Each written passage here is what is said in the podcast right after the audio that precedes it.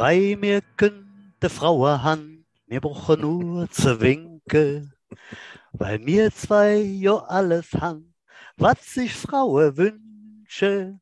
Manche Frau verlangt zwar viel, doch mir, wenn ihr was sie will, es ist nicht immer einerlei, wenn man so schön ist wie wir zwei. Hallo Udo, guten Tag, herzlich willkommen zur Ausgabe 5.5 des äh, Podcasts Jets Football Show. Bist du platt, wa? Sehr lustig. Was ist das denn ausgegangen? Nicht, dass Ja, ich das nicht ich, äh, kennen das würde. Ein, äh, Hans Süper. Hans Süper, Hans Süper ein ist es, Lied. ja, Ja, genau. war ich die Tage drüber gestolpert oder schon länger. Und dachte mir dann ganz spontan vorhin um Viertel nach sechs, Moment, Deswegen kam mir das so bekannt vor. Ich habe tatsächlich vor ein paar Wochen mal so, so einen Hans Süper Medley, den er irgendwann mal gespielt hat, äh, gehört. Und da war das auch mit äh, dabei. Ja. Erinnert mich immer an die Sprüche von meinem Vater, der sagte mich mal, was ich noch Chance an. Äh, ist so ungefähr derselbe Slang halt. Ja, sehr, sehr schön, Butch. Vielen Dank für Ja. die tolle Begrüßung. Ja, ja, gerne, gerne. Ja. Ja, 55. Sendung, kleines Jubiläum wieder mal, also jetzt hier, ne, äh, Doppel 5. Äh, und jemand wird ja morgen, habe ich in Erfahrung gebracht, ebenfalls 55 Jahre alt. Udo, morgen hast du Geburtstag. Was ist denn da los? Ja, irgendwann vor 55 Jahren bin ich rausgeplumpst halt. Ja, Ja, so ist das wohl. Ja, wie schwer Ja. warst du bei Geburt? Ja, viel zu schwer. Ich habe da nie wieder aufgeholt. Ich habe damals schon 11 Pfund gehabt, also äh, über 5 Kilo. Die habe ich ja jetzt noch nicht. Ja, mal.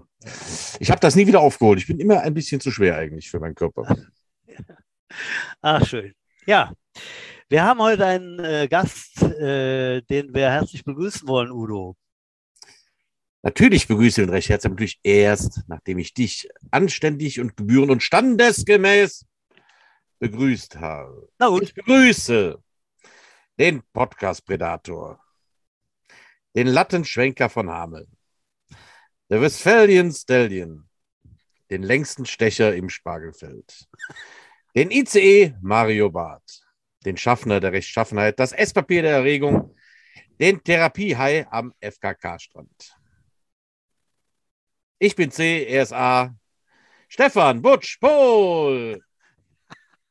Letzte Woche H&M, diese Woche C&A. Du bist ja einer. Ja, danke schön, Udo. Wir kommen jetzt tatsächlich zu unserem Stargast heute, äh, damit wir hier keine Zeit verlieren und schon wieder die Sendung zu Ende ist. Äh, aus München, so glaube ich es richtig, wird er gleich, gleich mal aufbröseln, wie sowas denn kommt. Äh, unser, äh, unser lieber Trainer, äh, der äh, lange Zeit die Offense geleitet hat bei den Toast of Jets, die, bei den Senioren Martin Schurrer. Hallo Martin. Ich Ja, servus, meine Lieben. Servus. sagt er jetzt. Er ist schon, er ist schon ganz ein, eingebart, sieht da oben. Halt. Ja, ja, muss man aufpassen hier, sonst verstehe ich das nicht mehr. Erste Frage mal, warum bist du in München? Ich weiß es nicht. Äh, du bist Düsseldorfer immer gewesen und äh, ja, So ist es richtig. Ich bin gebürtiger Düsseldorfer und äh, musste mein Dorf die ersten 50 Jahre auch äh, zumindest für die Wohnung nicht verlassen. Aber dann ergab es sich, dass meine Frau ein äh, Beschäftigungsverhältnis in München angenommen hat. Äh, und bei unserer Hochzeit habe ich leichtfertig behauptet, es gäbe zwei Städte, zu denen ich mitgehen würde, nämlich Hamburg im Norden und München im Süden. Und äh, dann wurde ich zu Recht an diese Aussage erinnert, habe Mhm. noch versucht, mich damit rauszureden, dass es äh, für mich in meinem äh, Verhältnis als äh, Landesbeamter nicht so leicht sei, eine andere Behörde zu finden und dann noch in einem anderen Bundesland. Leider wurde das widerlegt, äh, denn äh, die erste Behörde, die eine Stelle ausgeschrieben hatte, ähm, wo ich auch die Qualifikationen mitgebracht habe, die haben mich tatsächlich genommen. So ein Mist, ne? Äh, Und dann äh, hing ich halt drin in der Nummer. Ne? Ich hatte irgendwie darauf spekuliert, dass die, äh, dass sie mich im Auswahlverfahren rausschmeißen, aber nein, die haben mich genommen und äh, ja, danach äh, gab es keine Argumente mehr, das nicht zu tun. Die Schwiegereltern leben äh, in München und die sind jetzt ja auch nicht mehr die Jüngsten, sodass wir äh, gesagt haben, ja, dann ist es gut, auch mal näher dran zu sein, dann kann man da mal zur Hand gehen und äh, ja, so ist es gekommen. Äh, Stelle gefunden, Job gewechselt, umgezogen und jetzt seit äh, fast drei Jahren in München, aber halt, äh, man, man bleibt ja immer ein Zugereister und von so her. Ein Zugereister, genau. Hört, hört, hört deine Frau diesen Podcast irgendwann mal oder dürfen wir ehrlich sein? Wir, wir können ehrlich sein, meine Frau hört wahrscheinlich nebenan im, im Zimmer. So dick sind die Türen hier nicht. Also, Ja, wie ist es für so einen Rheinländer? Die hören dir das wahrscheinlich beim ersten Zungenschlag an, dass du ein Zugereister bist aus dem Rheinland, ja? Ja, aber das ist das Schöne an München, da gibt es ja keine Bayern. Also ich habe bei mir in der Dienststelle, äh, haben wir äh, vor Corona, als ich noch da war, äh, ganz wenig Leute gehabt, die wirklich äh, bayerisch reden. Und äh, mir wurde es damals noch schmackhaft gemacht, äh, dass sie auch Karneval feiern würden. Jetzt bin ich da ja nicht so der Karnevalist. Äh, habe ich gesagt, ja, das ist mir egal, Hauptsache wir haben frei. ähm, Nee, und jetzt erst später sind dann welche dazugekommen, die tatsächlich äh, bayerisch reden und äh, die Niederbayern, wenn die mal loslegen, dann ist es auch nach wie vor so, dass ich sage, sie haben gelächelt, es wird was Freundliches gewesen sein, ich lächle mal zurück, ich habe kein Wort verstanden. Dabei. Aber ansonsten gibt es hier halt sehr viele auch Zugereiste, da fällt man gar nicht auf. Ja, du stammst aus Düsseldorf, Martin, wenn ich mal fortfahren darf. Ähm, hast äh, selber gespielt und bist sehr früh dann auch als Trainer unterwegs gewesen. Ähm, berichte mal einfach, was vor den, vor den Jets war. Das vielleicht kurz und dann gehen wir länger auf die Jets ein. Ja, also ich habe tatsächlich ähm, relativ früh auch äh, früh für den deutschen Football angefangen. 1982 äh, äh, bin ich das erste Mal zum Training bei den äh, Düsseldorf Panthern gegangen. Da waren die gar nicht vorbereitet, dass sie da einen Zwölfjährigen irgendwo unterbringen. Die hatten zwar aufgerufene und Jugendspieler gesucht, aber da meinten die eigentlich eher so 16- bis 18-Jährige, wie es damals war. Ja, dann haben sie den Kleinen da gehabt, irgendwo in die Ecke gestellt, sich gefreut, dass er einen Ball werfen konnte. Äh, gesagt, ja, okay, dann äh, ne, machst du irgendwann mal Quarterback. Dann haben wir aber drei Jahre lang, bis ich alt und groß genug war, um mit den Jugendlichen mitzuhalten, eigentlich nur trainiert. Und da habe ich schon festgestellt, dass es vielleicht auch ganz gut wäre, ähm, ja, sich im Trainerwesen rumzutreiben. Also ich habe dann auch äh, tatsächlich versucht, den Sport äh, kennenzulernen. Ich habe ja auch Schiedsrichter gemacht. Ich habe mit 16 äh, sowohl die erste Trainer als auch die erste äh, Schiedsrichterlizenz dann gemacht und schon angefangen, äh, Mannschaft, ja, Mannschaften zu trainieren. Also ich war gefühlt halt immer sehr früh dabei und in allen äh, Lehrgängen auch der Jüngste, was äh, sicherlich ein Vorteil ist, weil man da dann vielleicht auch die Sachen noch mitentwickelt. Ich glaube, es wäre heute schwieriger, wo es alles schon äh, zu sehr in, in Bahnen gegossen ist, äh, diese schnelle Entwicklung da zu machen und das Lizenzierungsverfahren zu durchlaufen. Aber damals äh, da war es dann am Ende eben auch so, also auch, auch im, im Trainerbereich äh, war ich bei den ersten dabei, die die A-Trainer-Lizenz gemacht haben. Also wir haben diese, die Struktur eigentlich mit aufgebaut.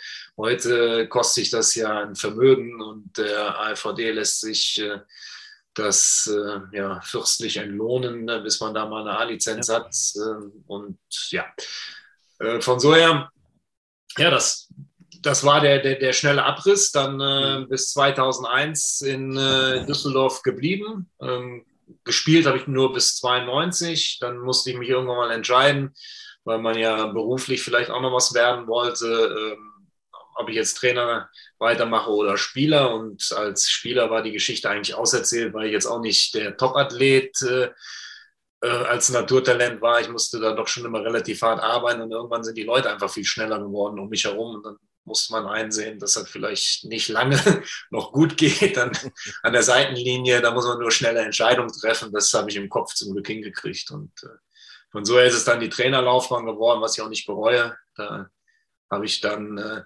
viele schöne Erlebnisse gehabt und eben auch äh, das schöne Erlebnis, dann die Zeit in Troisdorf, auf die ich wirklich gerne zurückblicke. Denn das ist nach wie vor für mich, äh, zumindest in der Zeit, wo ich es begleiten durfte, der Verein, der mich nie angelogen hat, wo alles immer so war, wie es versprochen war. Und äh, ja, das äh, bedeutet mir sehr viel. Das ist immer noch nicht selbstverständlich im deutschen und im europäischen Football. Und äh, von so her bin ich auch für die Zeit sehr dankbar, die wir da gemeinsam verbringen durften. Du bist ja auch immer noch bei uns allgegenwärtig. Der Name fällt immer noch mal ab und zu, wenn es nur darum geht, wie eine Passroute denn jetzt wirklich gelaufen wird und der Klaus Zettelmeier dann sagt, das ist alte Chura-Schule halt. Der Hitch geht von sechs und dann noch fünf zurück. Das gab es mal so eine kleine, ja nicht Auseinandersetzung, eine Meinungsverschiedenheit, wie der Hitch jetzt gelaufen wird. Und dann kommt dieser Satz, die alte Chura-Schule. Also du hast uns äh, schon geprägt, also hast da auch deine, deine Duftnoten hinterlassen, ja. Ja, das äh, freut mich natürlich. Also, haben wir im Vorgespräch ja schon gesagt, es ist äh, vor allen Dingen schön, wenn es äh, bei der O-Line angekommen ist, wie die Receiver ihre Routen laufen sollen. Dann habe ich offensichtlich mal laut genug gesprochen. aber, aber, ja, ich meine, das, äh, das geht ja auch alles nicht auf meinen Mist zurück, aber äh, natürlich ist es schön, wenn es. Ja, aber du hast es uns beigebracht. Das, das, siehst du mal, dann ist schon mal was hängen geblieben, ja. Und du wurdest vor wenigen Wochen auch erwähnt, ich weiß nicht, ob du die Folge de, des Podcasts gehört hast, als wir den Pidi zu Gast hatten in äh, Peter Vitovic. Äh, ja. Ich habe es gerade auf deiner Homepage dann auch gesehen als, als kleiner, kleiner Bericht, äh, dass der bei dir zu Gast war in der Quarterback-Schule. Äh, und er hat dann auch geschwärmt, das war wie damals im Aggerstadion. Der Martin hat gesagt, okay, du musst so werfen und so weiter. Und äh, ja, ja, immer, immer schön dann, dann sowas zu hören. Ja. ja das war ein sehr schönes Erlebnis mit dem ja. Petro. Also wir haben ja immer den Kontakt gehalten und wollten das schon immer machen, äh, dass äh, ich mal nach Prag komme und es hat nie funktioniert. Und tatsächlich äh, jetzt, wo ich in München bin, da, da sind wir mal dazu gekommen. Da war ich ganz überrascht, weil er gesagt hat, ja, das machen wir an einem Tag. Die Jungs sind ja aus Prag morgens früh losgefahren und dann sind immerhin auch vier Stunden, bis die bei uns sind, haben dann hier zwei Einheiten abgerissen und sind wieder nach Hause gefahren am selben Tag. Also ja. Aber war super. Hat äh, auch super viel Spaß gemacht. Äh, es war wirklich wie in alten Zeiten. Also auch mit Petre. Also man Sache. hört, du bist noch aktiv, Martin, halt, ja? Ja, ich mach, ich mach das, aber die, die Bayern haben das noch nicht so mitgekriegt, äh, dass, ich, äh, dass ich das hier anbiete. Ich habe äh, tatsächlich einmal was äh, für Dachau, Dachau Thunder gemacht. Die haben mich an so einem Camp Day begleitet und die Quarterbacks äh, äh, trainiert. Ich war mal bei den Rangers, aber nur zum Zugucken, weil der Steve Calhoun da gerade was gemacht hatte. Und ich mal so, das, es ist nicht so, dass man das nicht mitkriegen könnte, aber die Bayern haben halt ihre eigenen Strukturen und wollen sich vielleicht auch nicht unbedingt von einem Rheinländer dann was erzählen lassen. ich habe hier echt mehr Handball gemacht. Meine, bei meiner Ach. Frau, spielt ja immer noch Handball. Äh, dann bin ich äh, in jedem Jahr immer mal so eingeladen, so ein bisschen Event-Coaching, äh, Lauf-ABC zu machen und so einen leichten Hauch Football-Stimmung reinzubringen. Da sind immer ganz glücklich, wenn die in ihrer Saisonvorbereitung mal eine andere Stimme hören und Cross, ja. Crossover-Coaching, ja. Genau. Aber sonst Football ist hier sehr dünne. Also da war ich sehr froh mit dem Petra mal, äh, mal wieder äh, das zu machen, wo ich eigentlich meine Stärke habe, nämlich mit Quarterbacks auszubilden. Mhm. Wie ist es damals dazu gekommen, dass du zu den Jets gekommen bist? Dann ruft dann so ein Grutzenbach an, den du damals kanntest, oder wie kann man sich das vorstellen? Wie war das? Ja, der, der Erik äh, hat sehr gute Ohren gehabt, hat mitgekriegt, dass äh, das in Düsseldorf nicht mehr so gut gelaufen ist, wie wir uns das gewünscht hätten und äh, dass ich da eigentlich dann auf dem Markt war und dann hat er mich quasi zum Gespräch eingeladen, weil also die, die Familien äh, Grützenbach und Schure, die kannten sich natürlich schon auch über, über die Schiedsrichterei und so. Also die, das sind ja so, so ein bisschen so ähm, Footballfamilien, die äh, ja, die sich immer über den Weg gelaufen sind, äh, auch in NRW durch die Verbandsarbeit und dergleichen. Und so er, hatte er da wohl gut zugehört und dann haben gesagt, ja, Mensch, äh, können wir da nicht mal was machen? Und äh, ja, weil ich die Jets auch schon immer kannte und äh, als ähm, vertrauenswürdige Organisation wahrgenommen hat, habe ich mir es halt äh, angehört und ja, das hat äh, dann eben sehr gut gepasst. Und gerade auch dann in dem Paket, äh, dass ich ja nicht alleine gekommen bin, sondern wir, wir konnten dieses Bündel schnüren äh, mit Detlef und Paolo. Und, äh, das ist ja dann immer leichter und so ist es dazu gekommen. Mhm. Ja. ja, das war ja, war ja damals für uns ein, ein Quantensprung. Halt. Also wir waren sonst die Jahre vorher immer gewohnt gewesen, eigentlich nur so ein, zwei, bestenfalls drei Coaches zu haben. Ja, da kam so ein ganzes Paket von, von drei Coaches direkt rüber und äh, war natürlich alles neu für uns und auch äh, ich glaube, am Anfang haben sich auch ein paar von uns und dann haben ich auch ein bisschen blöd angestellt, aber äh, ihr habt uns ja dann ja, ähm, ja, ich weiß, es war ein ganz neues Gefühl. Man fühlte sich halt gecoacht, ja. Das war, das war neu für uns damals halt, ja.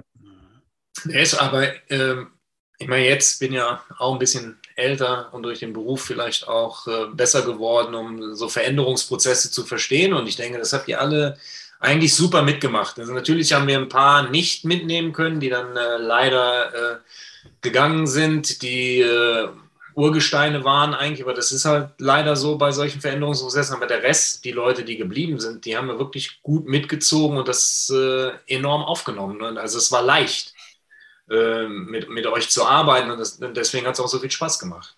Das, das war schon toll. Also auch, ähm, ja, wie, wie, schon gesagt vorhin, äh, die, die Jets haben eigentlich nichts versprochen, was nicht gehalten worden wäre. Also es wurde ja auch verkauft als familiäre Geschichte, wo dann auch äh, die Mädels mal mit dabei sein konnten. Natürlich durch die Distanz Düsseldorf, Trostorf ist es nie so eng geworden, als wenn man vor Ort wäre äh, für, für Tanja. Aber grundsätzlich, ne, diese, diese Atmosphäre, die war schon da. Und man hat sich äh, gekümmert und äh, ja, das ist sehr wichtig und nach wie vor auch äh, der Erik äh, einer der besten Head Coaches, äh, die ich erlebt habe, weil er das super strukturiert hat, genau gewusst hat, was ist seine Position, äh, was überlasse ich dann denen, die ich da reinhole. Und das, das macht nicht jeder, sich äh, Leute reinzuholen, äh, die starke Charaktere sind. Also es wäre viel einfacher für ihn gewesen. Äh, ich nehme so ein paar Marionetten, die machen, was ich will, aber dann hätte es dieses Erlebnis vielleicht auch nicht gegeben, diesen, was du als Quantensprung bezeichnet hast. Ne? Dann, dann wäre es halt so weitergelaufen wie bisher. Und äh, das finde ich immer noch eine, eine tolle Headcoach-Entscheidung, die mhm. sehr viel Charakter erfordert. Ich muss da auch mal wieder mal wieder einen Stab für unseren grauen Wolf da, für unseren Silberrücken brechen halt. Ne? Ähm, das wird oft gesagt, ja, mit Erik kann man schlecht arbeiten. Das ist aber so nicht wahr. Ähm, mit Erik kann man eigentlich sehr gut arbeiten. Halt. Wenn alle so das machen, was sie denn versprechen. Nicht nur Erik, sondern auch seine, äh, den, den er was versprochen hat. Und das ist leider nicht immer so. Ne? Ihr habt ja euren Job dann auch wirklich gut und mit Enthusiasmus und Leidenschaft gemacht. Und da kann mit Erik äh, ganz gut arbeiten. Was Erik halt nicht leiden kann, ist, wenn ja, auch die Sachen nicht ausgeführt werden, die versprochen worden sind. Halt. Das, das ist dann genauso. Ne? Da kann er auch ganz schön biestig werden. Absolut. Also ich meine, Verlässlichkeit äh, gilt für beide Seiten. Ja. Das ist keine Einbahnstraße. Ne? Ja. Und äh, ja, ich will mich nicht wiederholen, aber das war, das ist eigentlich das, was es am meisten beschreibt. Es war verlässlich. Es ist alles so gekommen, wie es gesagt wurde. Und wenn es mal irgendwo gehakt hat, dann hat man es offen angesprochen und dann ist es ja für alle gut. Also ich meine, wir sind ja immer noch im deutschen Football unterwegs. Und, ja, ich, ich meine, äh, ich kann mich ja noch gut äh, erinnern, dass wir zwar mal aneinander geraten sind, weil bei einem meiner vielen letzten Spiele meiner Karriere ich äh, total sauer war, weil du mich zur Halbzeit ausgewechselt hast. Ähm, und dann hast du mir das genau so erklärt, wie du es auch gemeint hast. Ja, sagte, ja, ich weiß, war der letzte Spiel, aber den, den ich da eingewechselt habe, der hat sich das verdient, Udo. Ja. Der trainiert und der hat sich das verdient. Und der dürfte jetzt halt die Zeit Halbzeit spielen, Udo. Auch wenn das ein Abschiedsspiel war. Ne? Ich habe da ziemlich dran gekaut, hat aber dann gesagt, ja, er hat recht. Ne? Also ähm, das ist halt so. Ne? Ähm, muss ich dann auch mal fügen können halt. Ähm, es war keine dumme Laune, sondern du hast mir das so begründet und das habe ich dann auch so so angenommen halt. Und äh, diese ganze Beziehung mit euch, ich sag mal, euch, euch Düsseldorfern, war eigentlich immer so, dass man, äh, das waren eben keine, ja, man war nicht irgendwelchen Launen unterworfen, sondern ihr habt wirklich äh, mit uns gearbeitet. Ja. Ich meine, das ist natürlich der Vorteil gewesen, dass wir von außen unvorbelastet äh, reingekommen sind, ne, dass dieses äh, berühmte weiße Blatt für alle, ne, da, wir, wir kannten wenig von der Historie. Natürlich kannte man äh, die ne, Statistiken und da kann ja jeder reingucken, wenn so ein äh, quasi berühmter Spieler oder etablierter Spieler äh, da drin ist. Mir fällt immer wieder äh, die Geschichte mit dem äh, Bohnenberger ein, ne, der etablierte Running Back war, wo wir dann den David Renz äh, gebracht haben. Als junger Mann, natürlich ist das schwierig für denjenigen, der dann ja, seinen, seinen Job verliert. Ne? Aber es ist halt auch ähm, die Zeit, die, die dazu führt. Ne? Es läuft nicht ewig und irgendwann muss man leider solche Entscheidungen treffen, die dann für den Außenstehenden auch einfacher sind, weil sie nicht emotionsbehaftet sind. Ne? Mhm. Sondern man konnte das relativ äh, sachlich äh, bewerten am Anfang, vor allen Dingen, wo man die Leute noch nicht so kannte. hinten raus wird es halt immer schwierig und ich denke, viele äh, werden das auch mal wahrgenommen haben. Ne? Der Martin ist so distanziert, aber das ist eben auch in meiner Vorstellung die Sache, ich, die man als Coach halt wahren muss, diese Distanz, um sachliche Entscheidungen treffen zu können, wenn sie zu sehr emotionsgeladen sind, wird es halt auch schwierig, ne? dann, äh, dann faire Entscheidungen zu treffen. Ja. Martin, du hast gerade erwähnt, Entschuldigung? Ich sage, und trotzdem bleibt es halt immer subjektiv. Ne? Also, ja. ne, es ist halt so, es sind Menschen, die Entscheidungen treffen. Ja. Da nehme ich mich ja nicht aus. Und natürlich ist auch nicht alles richtig. Ne? Also, ich habe auch äh, große Fehler gemacht. Äh, die haben dann nachher äh, erst bewusst werden. Aber gut, äh, deswegen sind wir Menschen keine Roboter. Jede Entscheidung birgt das Risiko einer Fehlentscheidung. So ist das. Oh, Leben ja. und als Coach. Ich wollte gerade mal eingehen, du hast äh, gerade den deutschen Football an sich erwähnt und dann auch deine Familie. Äh, ich erinnere mich sehr, sehr gut und äh, mit, mit, mit großer Freude, wenn ich an deinen Vater zurückdenke, den ich ganz früh äh, in meiner Karriere kennenlernen durfte. Ähm, dein Vater war Präsident vom Deutschen Footballverein, ist das richtig? Äh, Footballverband? Das ist korrekt. Mein Vater war äh, Präsident vom Deutschen Footballverband sogar, glaube ich, wenn ich jetzt die Historie richtig zusammenkriege, ist mein Bruder der bessere Ansprechpartner. Er war, glaube ich, der letzte Präsident vor dem jetzigen Präsidenten. Nein, ist das wahr? Ja. Ja.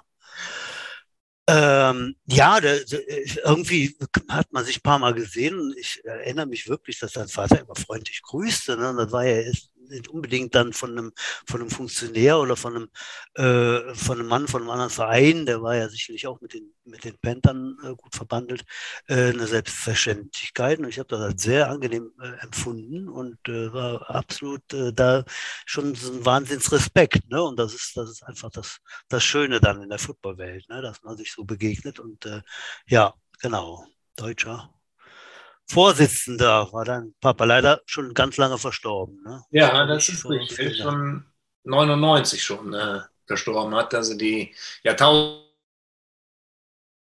Ja.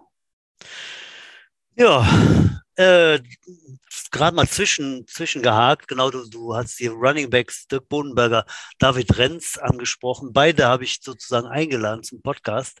Das läuft weil jetzt friert der Butch hier ein. Hallo Butch, hallo. Ach, wie schön. Martin, bist du auch eingefroren? Oder bin ich eingefroren? Wer ist der Typ mit dem beschissenen Versuch?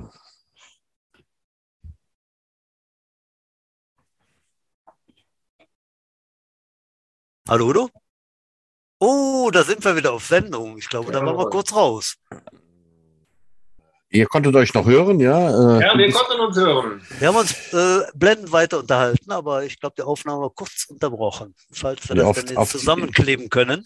Das werden wir zusammenkleben können. Ich gehe jetzt mal kurz meine Kinder verprügeln, die wahrscheinlich wieder im Internet zocken und mir die Bandbreite klauen. Ne? Aber Genau. äh, Ja. Ja. jetzt Ja. sind wir wieder an Bord halt. Ja, sehr schön. Ne? Okay.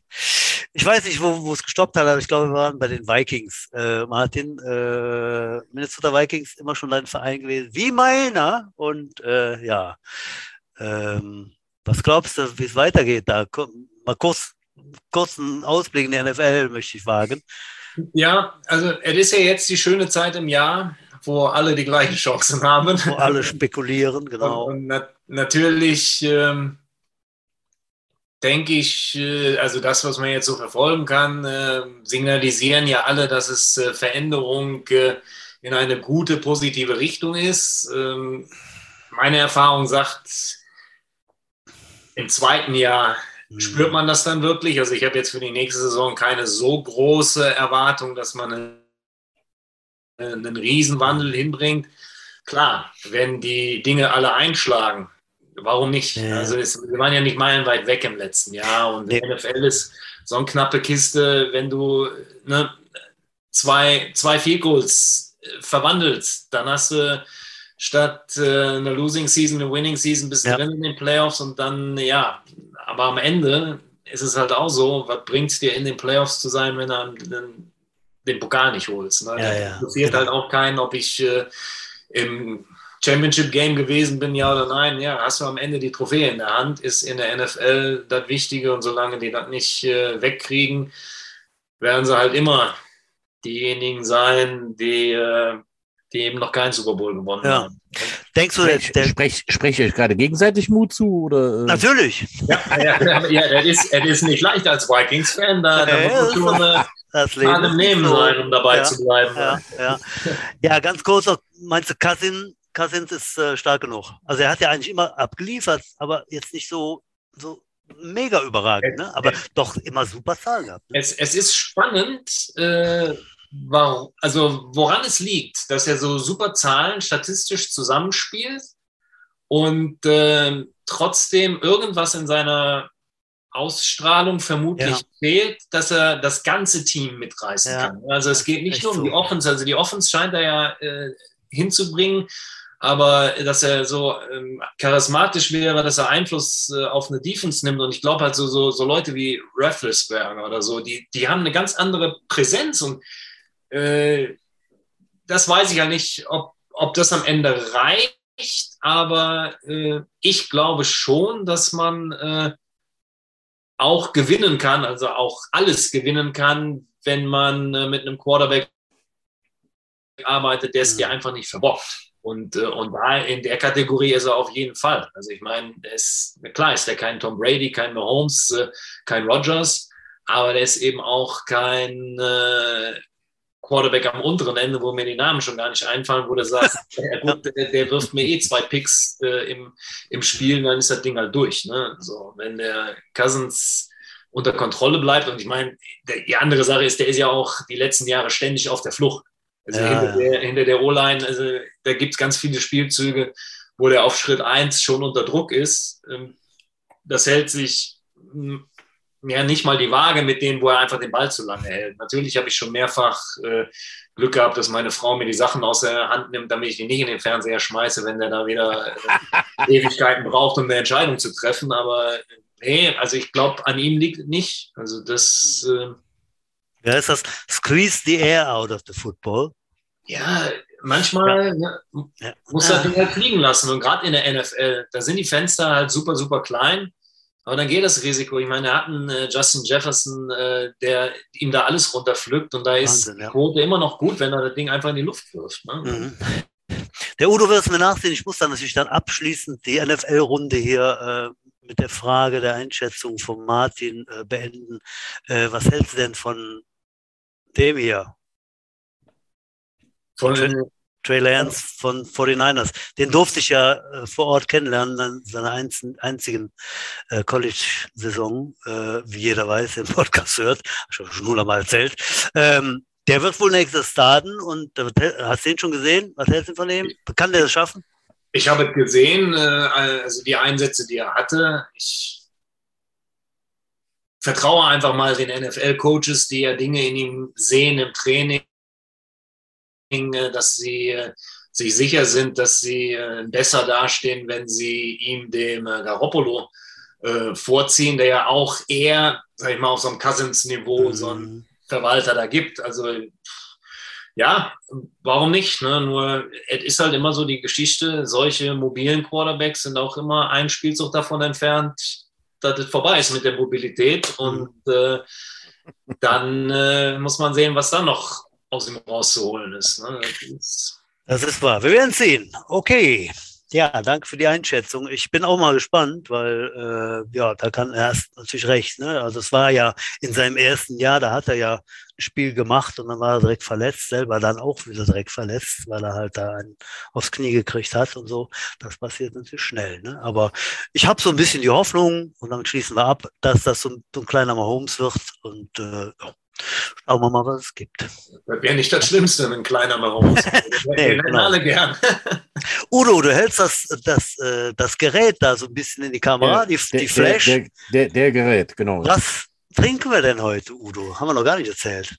Ja, ich bin heute nicht so ganz glücklich mit meiner Auswahl. Ich, Oha. ich weiß ja, weshalb ich diese ganzen Craft-Biere so hasse halt, aber ich habe heute gedacht, ich probiere es nochmal. Eigentlich habe ich mich von dem Namen anfangen lassen. Das hört sich ein bisschen Hopfenstopfer trinke ich heute. Ein Stopfer, okay. Ich hätte genauer lesen sollen, sein Citra Ale.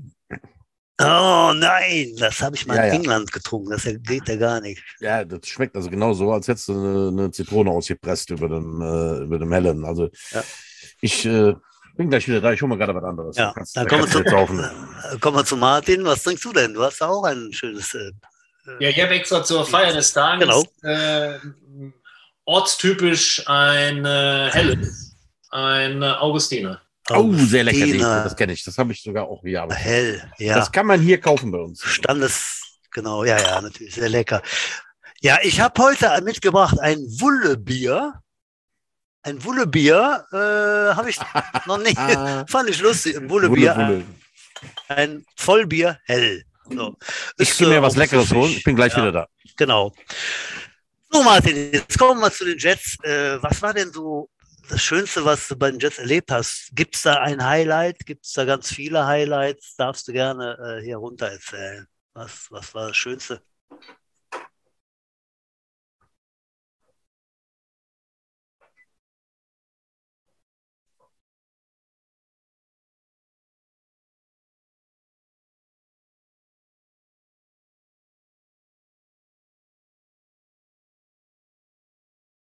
Erstes Spiel hatten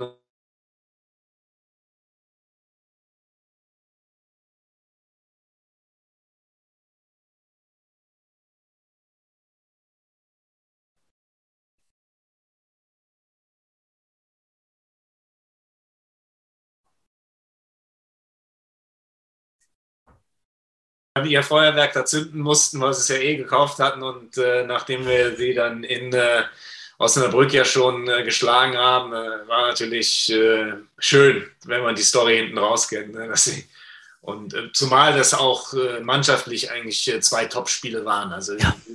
wir- also wir, wir hatten ja das Pech, immer wieder mal am Aufstieg zu scheitern, weil wir gegen so Teams gekommen sind, die dann sich entweder mit deutlich überstarken Spielern verstärkt hatten oder eben einfach auch wirklich gut waren. Aber das Ding gegen Osnabrück, das, da hat es einfach genau gepasst. Es war eine, eine tolle Mannschaft, die wir jetzt auch nicht einfach so weggebügelt haben, aber alle haben hart gearbeitet. Und da ist natürlich so ein Erfolg am allerschönsten, wenn, wenn wir den dann auch gemeinsam erringen können. Und äh, da, das, das ist natürlich schon hängen geblieben, ne? das äh, als Highlight-Erlebnis. Wie, wie viele Jahre waren es nochmal bei den Jets? Äh, sieben? Äh, fünf, ne? Von 2002 bis 2007. Äh, sechs Okay. Jahre oder so, ja, sechs, ne? sechs Saisons. Und äh, ja, hängen geblieben sind natürlich auch die schönen Auswärtsfahrten äh, nach Berlin und Frankfurt-Oder, die äh, gerade auf den Rückfahrten dann immer ähm, viel betäubt werden mussten. Äh, meine, Frau mir heute noch gesagt, hat, hey, erzähl das ruhig, wie ihr da äh, zurückgekommen seid und ich musste euch vom Parkplatz holen. Dann sind noch gerade den, äh, weil Errol war Coach, da waren wir zusammen, hat sie uns abgeholt, dann ist sie im Auto noch fast besoffen geworden von unseren Ausdünstungen. Die Fahrt ist halt lang. passiv ne? saufen ist der Fest, der, der, Ja. der, der Es ist halt eine lange, Klassenausdruck, ne? das war eine lange Fahrt von Frankfurt Ja. oder und, äh, vor allen Dingen haben wir da, glaube ich, auch scheiße gespielt und äh, ich war nicht wirklich glücklich mit unserer Performance und ja, gut, Alkohol ist auch keine Lösung, aber äh, Mil aber Milch ja auch nicht. es hilft, ne? man schläft halt einfach besser im Bus. Ja, genau. Ja. Ja, Udo, äh, wir kommen jetzt auf eine Rubrik zurück, wo du dir sicher schon ein bisschen was überlegt hast, wo man die Beine hochmacht. Hm? Komm. Den Flachwitz der Woche, ja? Ach ja. Flachwitz der Woche. Ich bin tatsächlich relativ unvorbereitet, weil ich heute ein bisschen. Ja. Der Pool läuft irgendwie aus. Mein, mein Sohn möchte den Pool in Betrieb nehmen, auch wenn es so schweinekalt ist. Er hat extra Neopren, damit er im Pool baden kann. Und ich habe jetzt früher noch am Pool rumgeschraubt und war nicht so richtig vorbereitet. Aber mein Sohn ist ja immer ein, ein, ein Flachwitz-Lexikon und hat mir von seinen Lieblingsflachwitz nochmal genannt. Also macht ihn seit einigen Wochen, und äh, die Zuhörer, die lange nicht eingeschaltet haben, äh, der Udo hat irgendwann mal vor drei, vier, fünf, sechs Podcasts äh, einen Flachwitz äh, erzählt und seitdem wir einen Flachwitz der Woche. Ja. Äh, deswegen. Ja, sind wir jetzt sehr gespannt auf den Udo. Tatsächlich äh, kriege ich schon beim Training von meiner U13 immer gesagt, äh, und erzähl wieder so Flachwitz, die sind super. Ja, äh, was fliegt durch die Luft und macht Mus Mus? Weiß ich, weiß ich. Eine Biene im Rückwärtsgang. Oh. Ja. Sehr flach. Ja, sehr, sehr Ja, gut, aber die, so müssen sie sein. Schön flach. Das sind übrigens jetzt meine Sohn. Das fand ich immer gut. Dann, dann habe ich natürlich noch einen zweiten vorbereitet, der ist was länger. Ja, mach das. Ich habe nämlich keinen, Frau- der, der passt. gar keinen. Nee, nee, nee. Fast gar nichts. Ah, ich habe ich hatte auch viel Brassel. Ah, ja, ja. Dafür habe ich das Liedchen gesungen. Mal. ja, das war aber auch super. Auf jeden Fall entscheidet sich eine Frau dazu, tja, mittlere Jahre, ne? Sagt irgendwie, es wird langweilig hier zu ist mit dem Mann, ne? Ich glaube, ich möchte gern Vogel haben. Jo, die sagt die dann renne die Zoohandlung, ne? Dann verliebt sich auch direkt in so ein, ein ganz buntes Biest, was da hinten auf der Stange sitzt. Sagt, ah, der würde ich gerne. Uh, sagt der Verkäufer, "mm, der ist zwar günstig, aber das ist ein echter Problemfall, ne? Kenn ich. Das denn? Ja, der hat sein ganzes Leben lang im Puff verbracht. Wie bitte? Ja, das ist ein Vogel, der hat sein ganzes Leben im, im Puff verbracht. Naja, denkt sie sich, wenn er noch günstig ist, ne, nehme ich den mit, ne? Nimmt den mit nach Hause, ne? Schöner Käfig, abends hier, Handtuch drüber, ne? Nächsten Morgen macht Käfig auf, ne? Der Papagei direkt, na du Schlampe, sie was? Total entsetzt, äh, direkt wieder zurück in die Zuhandlung. Was ist mit dem viel los? Ja, habe ich Ihnen doch gesagt, das Problemfall, das ist äh, Leben lang im Puff, aber das wird ja bestimmt besser und äh, ich, wenn der noch nur Nadelschlampe ist, jetzt schön, aber vielleicht können sie damit leben. Ne? Ja, und außerdem, die kriegen wir den nochmal vermittelt. Ja, denkt die Frau, ach, das Arme, na, ich nehme wieder mit halt. Ne? Geht wieder nach Hause, ne? wieder dasselbe, ne? Morgen wieder, zack, und wieder, Und sie so, boah. Naja, aber ist ja ein Puffvogel. Halt, ne? Dann geht die Tür auf, geht der Mann rein, ne? Der Vogel. Hallo Günther.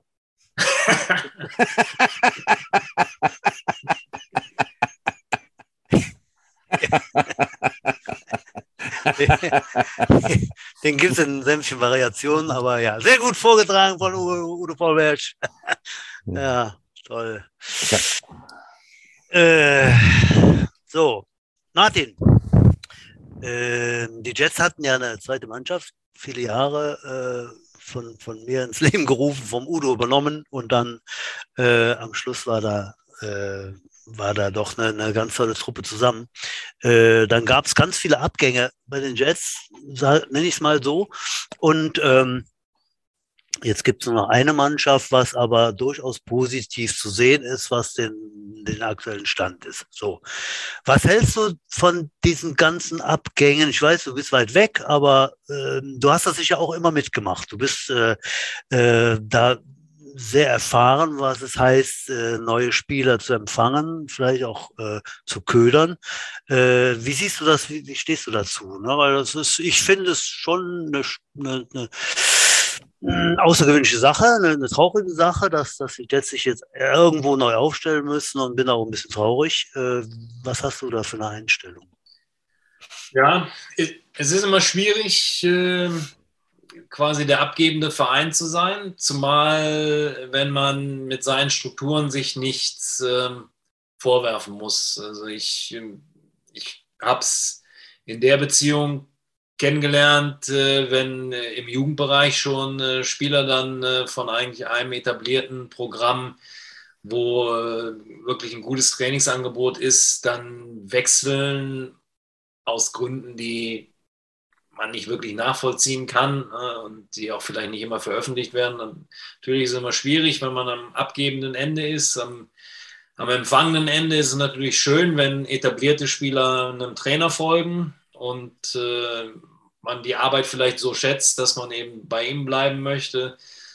Am Ende ist es, glaube ich, etwas, gegen das man sich nicht äh, wehren kann, weil also mein Bruder sagt immer so schön, ne, Reisende soll man nicht aufhalten. Äh, was willst du machen? Also, Mhm. dass, wenn, die, äh, wenn die Leute für sich diese Entscheidung getroffen haben, dann, äh, dann haben sie sie hoffentlich frühzeitig äh, getroffen, dass man sich halt darauf einstellen kann und äh, damit arbeiten kann. Ich denke, rückblickend betrachtend gibt es genauso viele Spieler, die vor sich selber ehrlich sein müssen, dass die Entscheidung Blödsinn war, äh, wie die, die halt sagen, ja, für meine persönliche Entwicklung war es gut. Und deswegen pauschal schwer zu bewerten. Ja, ich habe tatsächlich das Gefühl, dass, das glaube ich, das, was Butch meinte halt, ne? Die Karuss, das, dieses Karussell nach der Saison, das wird eigentlich jedes Jahr wilder. Jetzt noch die ELF dazugekommen, wo das Ganze so ist, ist noch mal ein bisschen mehr Bewegung, dieses Karussell gekommen. Und ich, ich glaube, die Zahl hat man letzte Woche schon mal genannt. Die Crocodiles haben, glaube ich, 18 Spieler an die ELF verloren. Und ja, natürlich scouten die dann unten weiter halt, ne? Und ähm, bedienen sich dann überall halt. Und natürlich ist das auch für junge Spieler. Wir haben auch wirklich ein paar Granaten an die Crocodiles verloren, das muss man auch schon sagen. Also die Dino Schröter und wie sie alle heißen halt.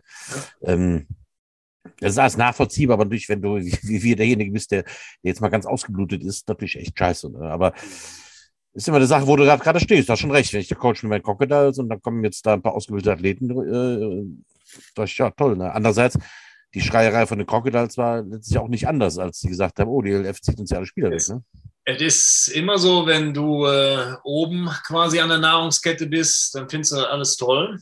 Am unteren Ende ist das halt nicht schön. Und äh, das ist sicherlich eine Herausforderung, der sich der deutsche Football irgendwann mal stellen müsste, ob man äh, Vereine, die eben auch eine gute Jugendarbeit äh, leisten, so wie die Jets, äh, ob die irgendwann mal, wenn man dann einen solchen Spieler verliert, der äh, nach höherem strebt, äh, was man ihm ja auch nicht vorwerfen aber dass es so eine Art Ausbildungsentschädigung äh, gibt, dass man solche Konzepte mal andenkt. Äh, denn äh, es gibt ja inzwischen auch Ligen, die für sich in Anspruch nehmen, dass da Gelder generiert werden und dann muss das vielleicht nochmal umverteilt werden, sofern denn da nicht selber eine Ausbildung stattfindet. Aber das ist halt sehr schwierig äh, zu etablieren, wäre aus meiner Sicht eigentlich etwas, was ein Verband angehen müsste, aber ich habe bis jetzt nicht wahrgenommen, dass verbandsseitig an solchen äh, Lösungen ein Interesse besteht. Und, äh, der Verband verweigert ja im Moment auch noch die Zusammenarbeit mit der ELF, wenn ich das richtig mitbekomme. Hm?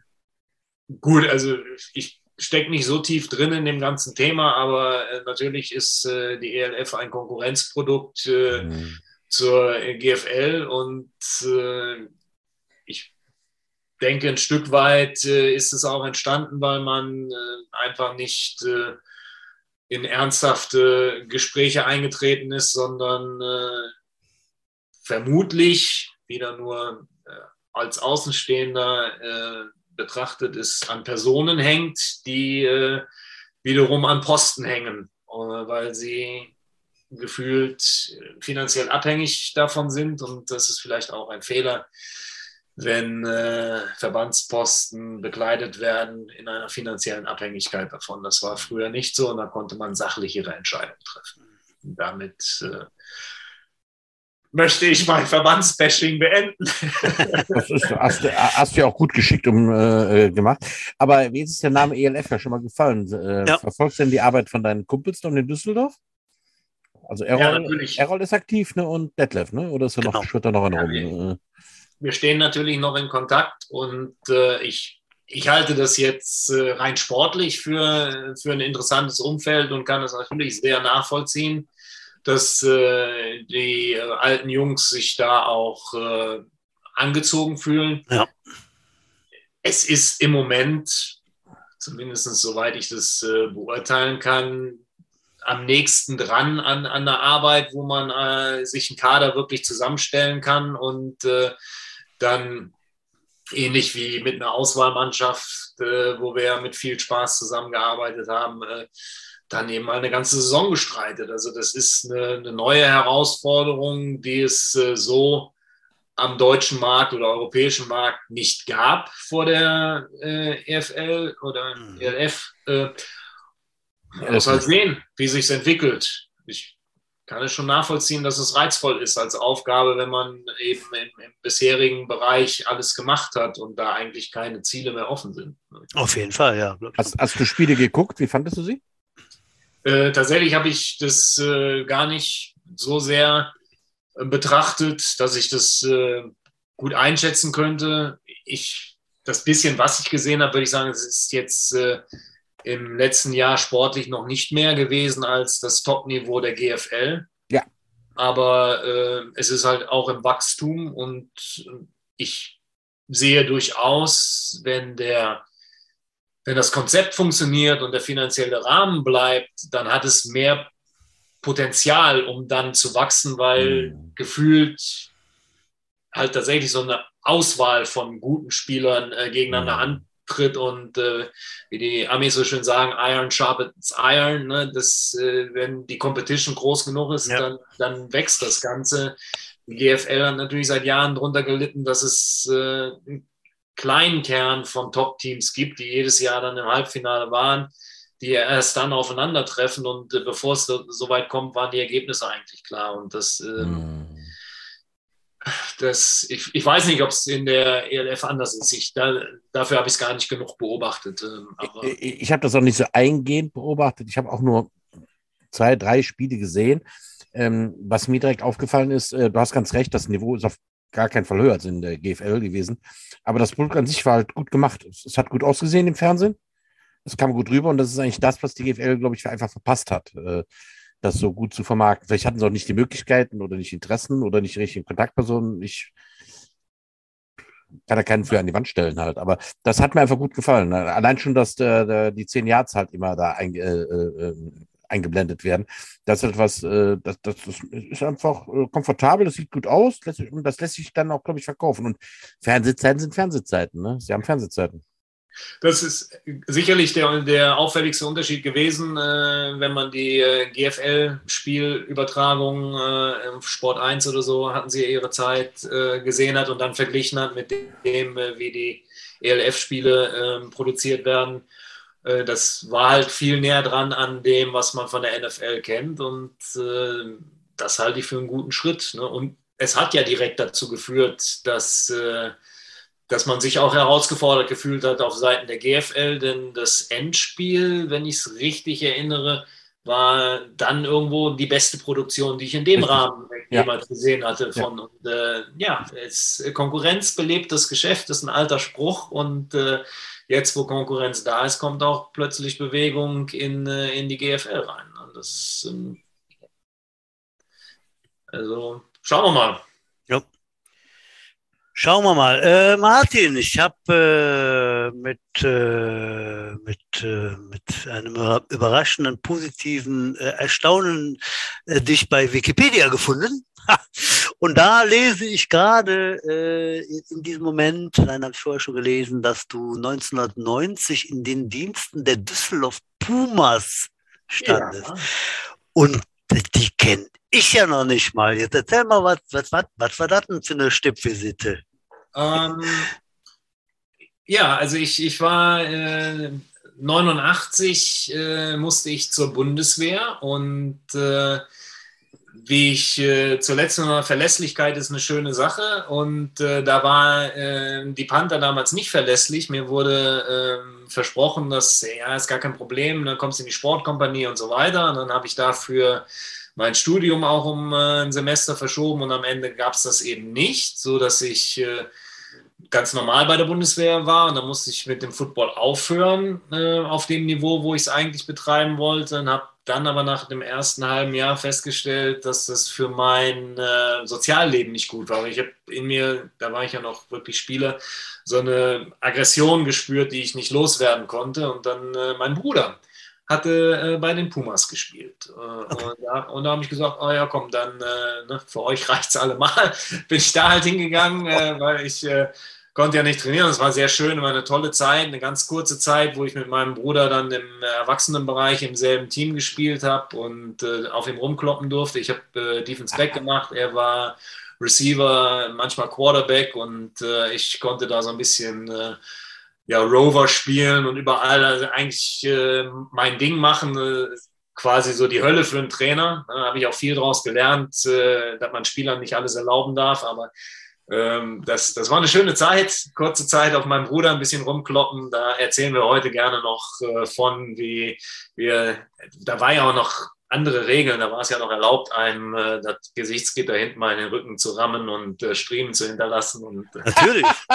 Ach, die guten alten Zeiten. Das ist ja heute alles nicht mehr zu Recht. Ah, das mehr, nicht äh, mehr. nicht mehr möglich, aber äh, Ist das jetzt Und- nicht mehr? Ah, dann- so, so kam es, äh, so Also, kam es äh, zu, den, zu den Pumas, die Okay. übrigens äh, Top-Leute hervorgebracht haben. Ich weiß nicht, Martin Driever ist vielleicht ein bekannter Name, Thailand? Thailand, der dann auch in der NFL Europe gespielt hat. Der ist ursprünglich von den Pumas. Hm.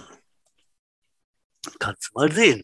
Ja, also, da habe ich ja noch mal was gelernt. Äh, Das war aber dann so dritte, vierte, fünfte Liga damals, so ziemlich. Ja, das, das so- war damals, glaube ich, sogar dritte Liga, äh, aber da war das auch noch anders. Ne? Da war dritte Ja. Liga schon sehr, sehr weit äh, unten. Äh, aber äh, nichtsdestotrotz äh, wurde mit Herz gespielt. Also auch da Ja, waren äh, tolle Spieler dabei, die, die wirklich mit Herzblut bei der Sache sind. Und einige äh, auch äh, Spieler, Coaches sind heute noch aktiv. Michael Tietke zum Beispiel ist auch Mhm. ein alter Puma. Das, äh, da, Kannst du mal sehen. Sachen gibt's Butsch, ne? Man lernt nie aus. Ja? die haben ihre Spuren hinterlassen. Unfassbar, ja. Äh, wir kommen kurz in die, in die Gegenwart, Udo. Äh, du hast äh, kon konkrete Nachrichten, was denn in Kürze dann bei den Jets weiter passiert. Äh, mach doch mal einen Rundumschlag äh, Jugend und so weiter. Du weißt, was ich meine. Äh, ähm, ja, da muss ich mal ganz kurz nachwählen. Natürlich kann ich berichten, dass nächste Woche es bereits für meine U13 losgeht. Genau. Und zwar gegen die Cologne Falcons, glaube ich, ne? Ganz, ganz genau halt. Ich muss leider sagen, ich bin nicht da, wo ich gerne wäre. Ähm, die böse Seuche, die Cordula Grün-Seuche, um dich mal aus wieder auszubremsen halt, äh, äh, hat uns da ein bisschen zurückgeworfen. Da kamen jetzt die Osterferien und äh, das, ich konnte auch nicht Special Team trainieren, was ich eigentlich noch wollte. Ich muss ja jetzt beim Neuner Tackle auch panten. Ähm, bin nicht da, wo ich gerne wäre, aber ich hoffe, dass es den, den äh, Falcons nicht anders geht. Und ähm, äh, werde dann nächste Woche da hinfahren und mal gucken, wie wir dann halt aussehen. Also ich meine, letztendlich wir, die kochen, die anderen kochen auch nur alle mit Wasser. Mal gucken, ob ich damit durchkomme halt. Das ist in Köln oder ich dachte, wir in Trostorf. Nee, nee, ist ein Auswärtsspiel. Wir fahren, Ah, wir okay. fahren nach Falkenshausen. Hm, Ja. Ja, was haben wir noch zu sagen halt? Äh, der U19 hat es leider schon Ja. wieder einen Rückzug gegeben. Ich weiß gar nicht, wie viele jetzt noch in der Liga sind. Also jetzt haben die Münster Mammuts zurückgezogen und das war jetzt schon das zweite Team, was zurück, oder das dritte schon. Hm, Ich weiß gar nicht mehr zusammen halt. Zweite mindestens, ja. Ja, die haben in vier Wochen Saisonstart im Müllermann der Ruhe gegen die Shamrock Spiegelmannschaft Devils. Ne? Also, ich dachte eigentlich, wir haben jetzt gerade so Football-Boom-Zeit, aber irgendwie, oder? Ja, wir haben wir haben es ja schon mal festgehalten, ne? Auch bei der bei der U13, äh, nee, U16 war es war es so, U16 gibt auf einmal unheimlich viele Fünfer-Tackle-Mannschaften oder Ja, sowas, ja, ja, ja. wo wir, sagen, hä, was ist das denn? Äh, oder äh, auch auch bei der U13, glaube ich, ne? Das, irgendwie auf jeden Fall ganz anders, als man vielleicht äh, äh, zu, zu hoffen, zu hoffen äh, mag, äh, dass da ganz viele Teams Probleme haben, ne? einfach genug Leute zu haben. Ob das an einer besagten Seuche liegt oder ja, Ob diese Fall. paar Jahre jetzt tatsächlich, ich meine, es ist halt ein Sport, den man halt äh, ja, lernen muss, halt, ob da Mhm. viele ausgebremst worden sind. Ja. Äh, also, wie gesagt, wir, unsere Jugendarbeit hat ja geboomt die letzten Jahre. Ähm, ich hoffe, es geht auch so weiter. Ja, das erste Heimspiel ist eine Woche später zu Hause gegen Essen für die U19. Die sind auch eigentlich trotz Osterferien ist die U19 ganz zufrieden mit der Trainingsbeteiligung. Vielleicht soll man noch erwähnen, dass der Paul Breuer die Wahl zum Sportler des Jahres im Rhein-Erf-Kreis gewonnen hat. Ich wusste das. Ich weiß nicht, ob wir es schon mal erwähnt hatten, aber hier nochmal, das ist natürlich echt eine große Ehre. Der ist jetzt aus der 16 auch rauf in die U19. Und Genau. Der wird da nächstes Jahr auch schon rocken. Das ist echt schon ein herausragender Athlet. Ne? Mhm. Ja, mit meiner U U10 starte ich am 15.05. Äh, in die Liga. Wir wollten am 7. äh, Mai gegen die Düsseldorf Panther zu Hause testen im Scrimmage. Leider haben die uns jetzt das zweite Mal abgesagt. Das ist echt blöd. Ah. Ähm, ja. Ähm, wir werden aber trotzdem, ich habe jetzt nochmal die anderen Teams angeschrieben, die nicht bei uns in der Liga sind. Die, dieses Jahr ist ja die U10 Liga 2 geteilt. Ähm, ich habe jetzt nochmal Herne angeschrieben und ich glaube, Langfeld ist was im Aufbau. Mal gucken. Mhm. Ich würde mich halt freuen, wenn wir vor dem ersten Senior-Spiel am 7.5. vorher Ja. könnten. Und, meine, und wenn sie schon die Klamotten anhaben, dann machen wir noch die Einlauf-Kinder für unsere großen Jungs. hier. Mhm. Da fällt mir gerade ein, ich habe heute die Nachricht bekommen, dass die Red, äh, Red Barons, Ja, da dass sind die, wieder da. dass die Red Barons die sich jetzt äh, Falcons nennen, dass die in Rot spielen und wir müssen dann noch weiße Jerseys besorgen für, für, deine, für deine Crew. Äh, ja, muss ich mich auch noch drum kümmern. Was? Ja. Die spielen in Rot? Ja, hatte ich heute Falcons? die, Ja, die Nachricht, auch ja. Also, Ich kannte immer nur in Schwarz, aber nun gut. Auch das, ja, auch das kriegen wir hin. Ja, genau. Okay. Äh, ich möchte auch hinweisen, meine Damen und Herren, liebe Zuhörer, wer dann jetzt vielleicht gar nichts zu tun hat im Moment und nur äh, unseren Podcast hört äh, und Vereinsmitglied ist, nächste Woche Mittwoch haben wir Vereins, äh, Quatsch, haben wir Jahreshauptversammlung, die erste nach drei Jahren, am 27. Äh, schlag mich tot die Uhrzeit, irgendwas, ich denke mal halb acht. Udo, weißt du mehr? Keine Ahnung. Nee, ich habe keine mitbekommen. Uh. Ja. Also, Jahreshauptversammlung kommt dahin, äh, wählt den Erik wieder, vielleicht zum letzten Mal. Er wollte ja irgendwann mal ausscheiden. Ähm, und wir wollten auf jeden Fall eine Präsenzversammlung äh, dann nochmal durchführen. Das wird also nächsten Mittwoch sein. Deswegen, lieber Udo, müssen wir uns überlegen, ob wir irgendwie was tricksen, weil nächste Woche haben wir einen ganz alten Veteranen eingeladen äh, im Podcast. Äh, und zwar den Jörn Schicke, den Offense Center der ganz frühen 80er. Äh, ja, müssen wir gucken, ausweichen oder schieben oder Doppelfolge, aber wir, wir werden uns da was einfallen lassen.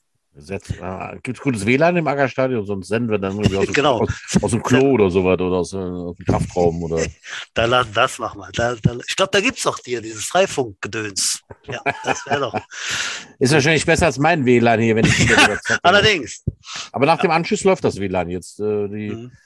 Sind wahrscheinlich jetzt alle sauer, dass sie nicht ins Internet dürfen, aber jetzt ist ja Ruhe halt. Mhm. Du warst sehr leise. Hast du äh, mit Fäusten das durchgeboxt? Oder? Nee, mit einem großen Brüller halt, ja. Naja, so. so ist er. Ja. Ja, Martin, äh, eine Stunde ist schon rum. Wir, wir, wir sind dann immer, äh, irgendwann denken wir, uh, jetzt müssen wir langsam zum Ende kommen, obwohl wir noch natürlich äh, stundenlang weiterquatschen könnten, äh, weil es einfach unterhaltsam ist, äh, zumindest für Udo und mich, ne Udo? Ja. Nein, wir hören ja immer wieder, dass, dass das Ganze gut ankommt und deswegen äh, machen wir das auch äh, die nächsten Wochen und Monate weiter, Udo, oder? Ach, mal gucken. ah, Quatsch natürlich. Hallo. Martin, hast du noch ein paar famous last words für unsere Zuhörer und Zuhörerinnen und alle diversen? Eigentlich nur nochmal die Wiederholung meines äh, großen Danks. Erstmal vielen Dank äh, für die Einladung. Es hat mich wirklich sehr gefreut, dass äh, ihr auch an mich gedacht habt. Äh, und äh, wir, wir haben es auch gut umschifft, dass es keine Wiederholung der Auflage des Gesprächs mit äh, meinem Freund Detlef war, sondern wir andere Geschichten erzählen konnten. Und, Nein, ansonsten wünsche ich äh, euch, aber auch äh, den Jets als äh, Verein, dass ihr euch treu bleibt und dass es weiterhin erfolgreich äh, in den geregelten Bahnen gibt und äh, macht dem Erik nicht so schwer. Er ist ein guter Mann und es hängt immer an Personen. Also verschleißt die guten Leute nicht. Wer mich Gut, dann ver verschleiße ich den Udo nicht, sondern nehmen so, wie er ist. Udo, habe ich eigentlich schon gesagt, dass du heute wieder blendend aussiehst? Äh, nein, noch nicht. Ja, dann mache ich das auch nicht. ich wünschte, ich könnte von dir jetzt selber behaupten, aber das ist ja auch so immer halt. Hallo. Ja. ja, was gibt's noch zu sagen, Udo? Wir haben alle Ankündigungen durch. Äh, ich habe dich gelobt und äh, es war sehr schön mit Martin zu plaudern. Also ich für meine Fälle bin dann mit meinen Worten am Ende. Udo, du freust dich darüber, ne? Und, endlich, äh, endlich, endlich komme ich ja auch mal zu Wort. Sage euch allen, äh, bleibt sauber, wir hören uns nächste Woche. Und Martin, schön, dass du da warst. Toll, mit dir zu plaudern. Wie immer am Ende nochmal die Aufforderung, wenn ihr Kritik oder Anregungen habt, schickt die bitte at podcast at trostorf-schätz.de oder wenn ihr selber mal hier mitmachen wollt, Beschwerden natürlich wie immer nicht an mich, sondern an Sebastian Schwube at jetsde Halt den voll, nicht mich. Ich bin nicht so kritikfähig. Und ansonsten verabschiede ich mich. Bleibt unserem kleinen Lebenshilfe-Podcast hier treu. Wir sehen uns nächste Woche. Madet Jod, schwenkt der Hut, knallt der Butz fort. Ciao. Tschüss.